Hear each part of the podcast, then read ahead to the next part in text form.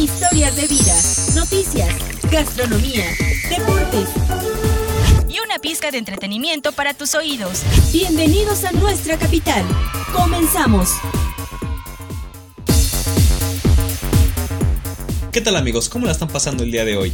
Bienvenidos a una emisión más de nuestra Capital Radio. Hoy cumplimos el programa número 36. ¿Pueden creerlo? Ya llevamos bastantes meses en realizar este podcast de radio para todos ustedes, llevándoles a su casa la mejor información con base en nuestro municipio de Toluca. ¿Qué les parece si vamos con la sección de gastronomía, donde Arturo nos hablará de los beneficios que tiene el jugo verde y cómo nos puede ayudar para esta cuarentena? Y después les platicaré un poco de un pintor toluqueño considerado como uno de los mejores paisajistas de su época. ¿Ustedes saben quién es? No se vayan.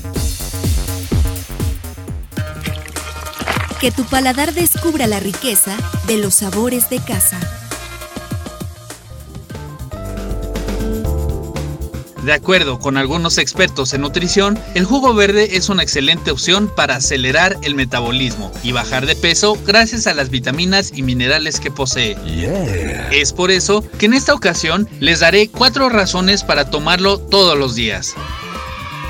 1. El jugo contiene clorofila y pigmento de color verde que evita que te enfermes. Además, fortalece tu sistema inmunológico, controla las inflamaciones y aumenta la producción de glóbulos rojos. 2. Esta bebida aporta cantidades significativas de vitamina A, C y K, así como minerales esenciales como calcio, magnesio, hierro y zinc. 3. El azúcar que contiene la bebida viene de las frutas y verduras con las que se realiza, misma que a su vez se transforma en energía. Y 4. Al llegar al organismo, regula el pH de la sangre. Con esto, se logra reducir el riesgo de enfermedades comunes y crónicas. Para preparar el jugo verde, solo necesitan 3 ramitas de perejil, medio nopal, un tallo de apio, un limón y medio vaso de jugo de naranja o toronja. Les recomendamos tomar este jugo una vez al día para esta cuarentena. Y como dicen, barriga llena, corazón contento.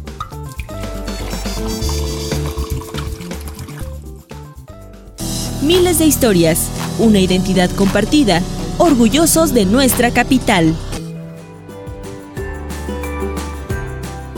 El día de hoy les voy a platicar de Luis Soto, quien fue un pintor toluqueño considerado uno de los mejores paisajistas de su época.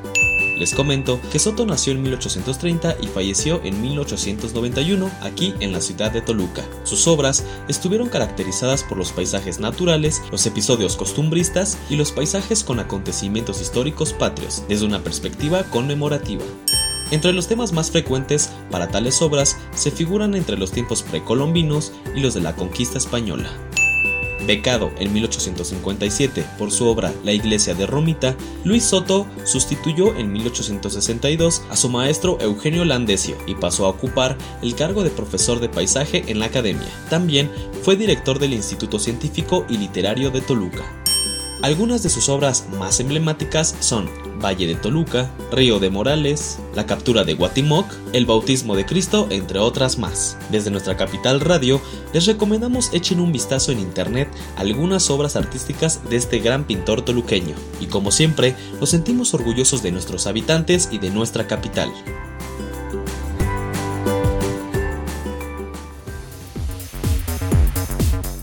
Como siempre, en la mitad de nuestro programa vamos a escuchar las noticias más importantes de aquí de la ciudad de Toluca. ¿Qué nos tienes, Gaby? No te pierdas la información que te acompaña día con día.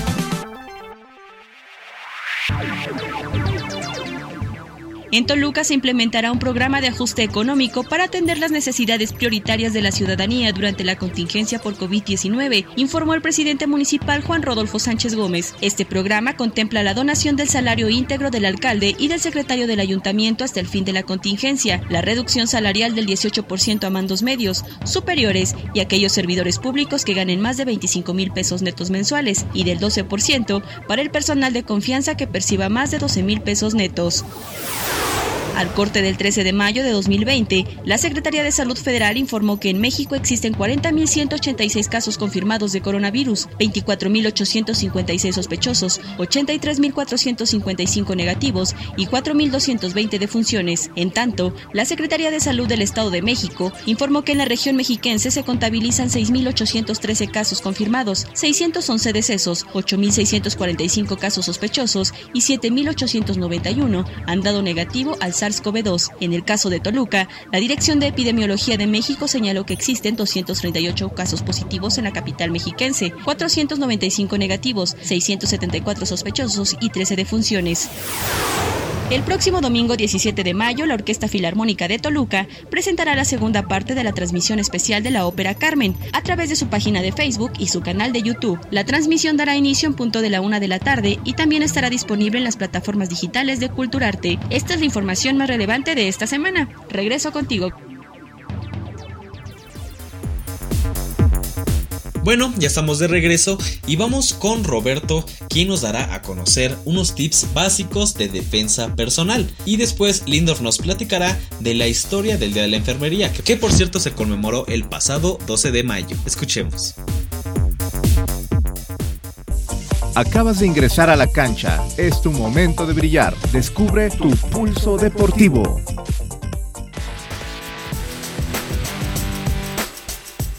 ¿Qué tal amigos? Les comento que defensa personal no significa estar preparado para agredir, sino para poder frenar un posible ataque. Nunca se sabe cuándo nos veremos en una situación difícil y es mejor ser precavido. Y es por eso que hoy les voy a dar algunos consejos básicos sobre defensa personal.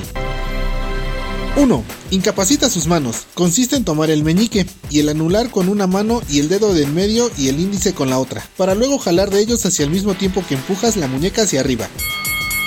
2. Puedes golpear a alguien que quiera atacarte o capturarte, de frente en la zona pélvica con la rodilla. Pero si esto no es posible en un principio y no puedes maniobrar con las manos, trata de bajar tus brazos y haz una especie de candado con ellos, para darte algo de distancia y luego intenta darle con la cabeza en la nariz. Y 3. Si te agarran por la parte de atrás, puedes inclinarte bruscamente hacia tu oponente para tratar de golpearlo con tu nuca. Al hacer esto puedes desequilibrarlo y luego inclinarte rápidamente hacia adelante para tomarlo por la pierna o pie expuesto. Finalmente, jala bruscamente y si lo has hecho correctamente, el atacante perderá el equilibrio y caerá al suelo. Con estas técnicas en mente, pueden tener algo de preparación en algún momento de necesidad. Espero les haya servido esta información, ya que mantenerse activo e informado es mantenerse saludable. Conoce, vive y siente. Esto es lo que hay en nuestra ciudad.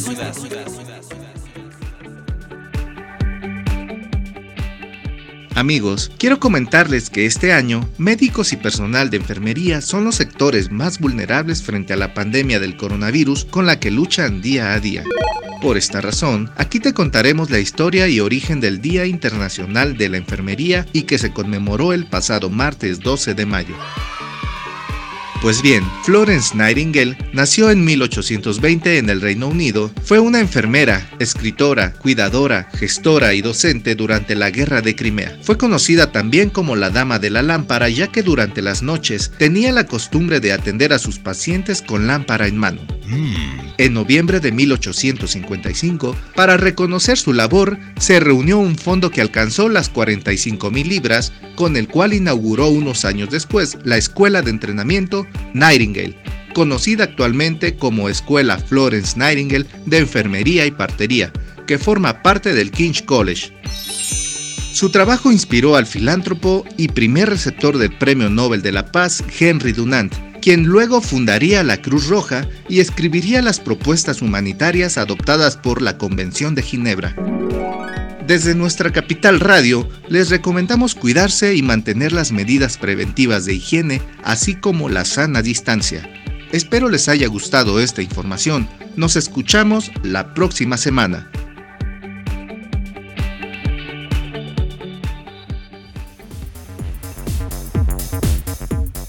Bueno, como siempre hemos llegado al final de nuestro programa.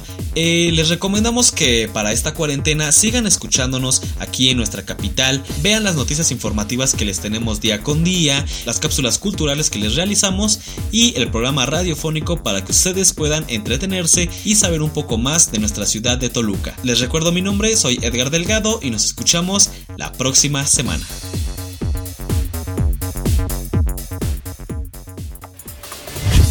Volveremos con más temas de interés. Aquí desconectamos nuestra capital. Hasta la próxima.